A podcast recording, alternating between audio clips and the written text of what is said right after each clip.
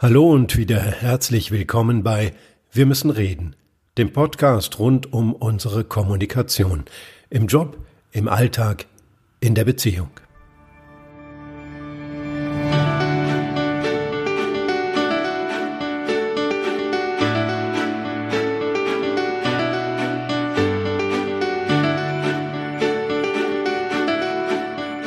Ich möchte heute mal von der anderen Seite auf Kommunikation schauen. Wenn wir an Kommunikation denken, dann denken wir meistens an das, was wir anderen sagen oder schreiben oder was sie uns sagen oder schreiben. Aber unsere Welt bringt uns noch viel mehr Kommunikation und ehrlich gesagt mehr als für uns gut ist. Sie überflutet uns förmlich damit. Seitdem Digitalisierung und Globalisierung ihren Einzug gehalten haben, hat sich unser Leben kommunikativ dramatisch verändert in nur knapp einem Vierteljahrhundert. Und ein großer Teil dieser Kommunikation will etwas von uns. Wir sollen zustimmen, liken, unterstützen, konsumieren. Werbung, Nachrichten, Persönliches und Berufliches kommen in einer gigantischen Buchstabensuppe über uns geschwappt. Und es ist schwer, sie auszulöffeln und dabei das Nahrhafte vom Junkfood zu trennen. Es gab eine Zeit, da gab es in den dritten Programmen im Fernsehen das Werbefernsehen.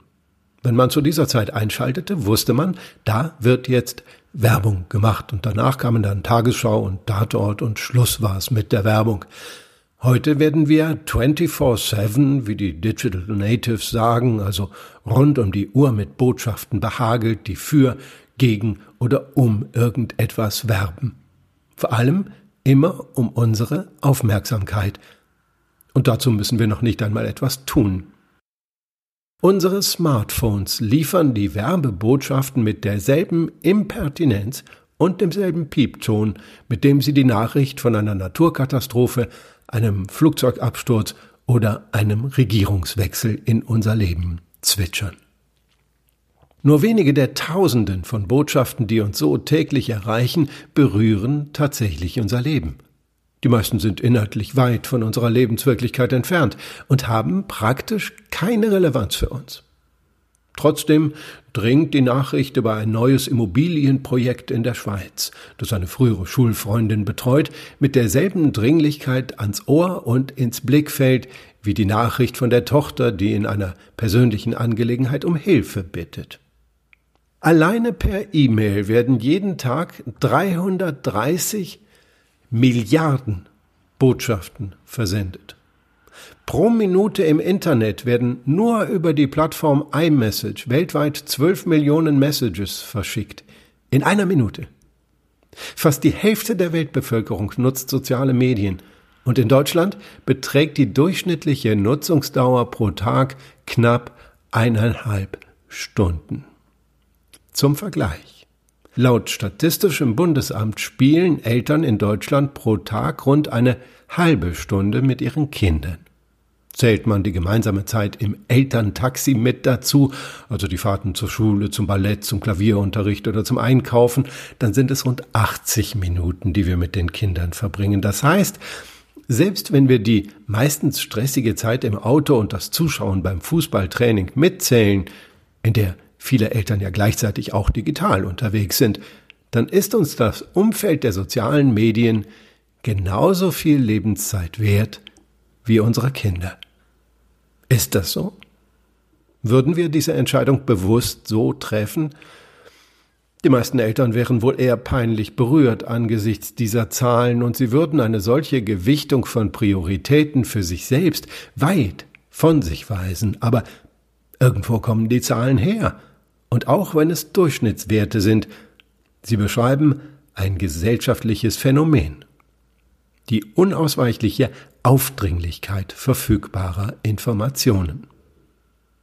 Die Flut von angeblichen Informationen, die jederzeit und praktisch überall verfügbar sind, macht uns selbst jederzeit und praktisch überall verfügbar. Das ist der Fluch der digitalen Welt, der böse Geist, der nicht mehr in die Flasche geht. Aber ist es nicht auch so, dass wir doch die Kontrolle über die Endgeräte haben? Wir wissen doch alle, wo der Ausknopf ist, die Stummschalttaste oder die für den Flugmodus.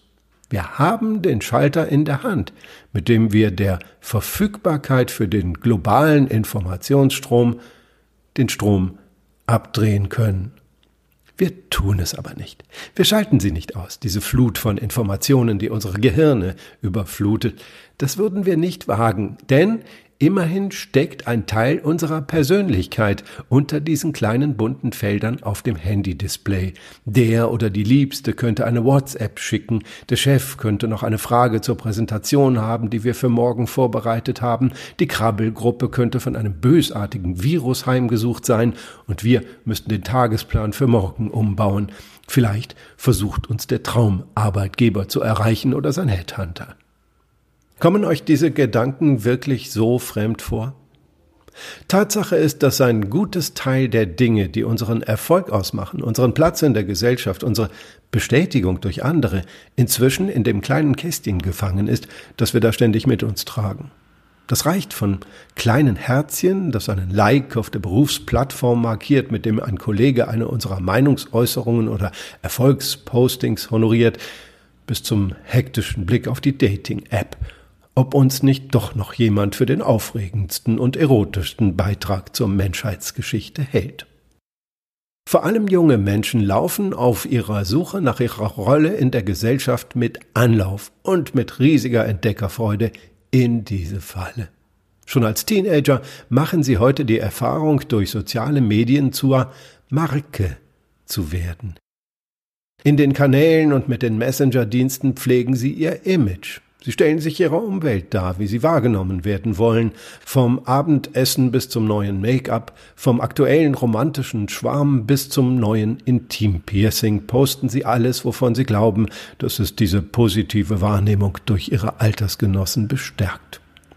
Dabei machen sie sich zum Produkt ihrer selbst. Jedes Posting wird überprüft nach dem Kriterium, sehe ich auch gut aus und es wird durch ausgewählte Freunde überprüft, ganz so wie ein Produkt am Markt getestet wird. Und wenn der Markt zustimmt und das neue Produkt annimmt, steigt das Selbstwertgefühl. Es ist leicht dabei zu übersehen, dass man sich so selbst zum Subjekt macht, zum Gegenstand der Beurteilung und Instrumentalisierung anderer, die dieses fremde Produkt mit ihrer eigenen Produktwelt abgleichen. Diese werden natürlich darauf achten, dass sie das eigene Erscheinungsbild aufwerten, dass der Konkurrent aber keine marktbeherrschende Position einnehmen kann. Aus dieser vermarkteten Situation entstehen verbale Gewaltphänomene wie Bullying und Distancing beinahe von selbst. Das kann gar nicht anders sein. Und so hat sich die Kontrolle sozusagen klammheimlich auf die andere Seite geschlagen.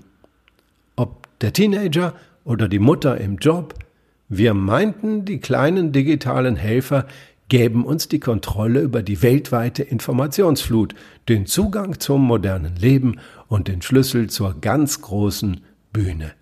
Und das haben sie ja teilweise auch getan. Aber im Gegenzug haben sie die Kontrolle über einen guten bzw. schlechten Teil unserer sozialen Vernetzung, unserer persönlichen und beruflichen Informationskanäle und sogar unserer hormonellen Höhen- und Tiefflüge übernommen. Wir können gar nicht anders, als auf das nächste Piepen und Vibrieren warten. Es könnte ja der zukünftige Ex-Lebenspartner sein, den wir noch gar nicht kennengelernt haben.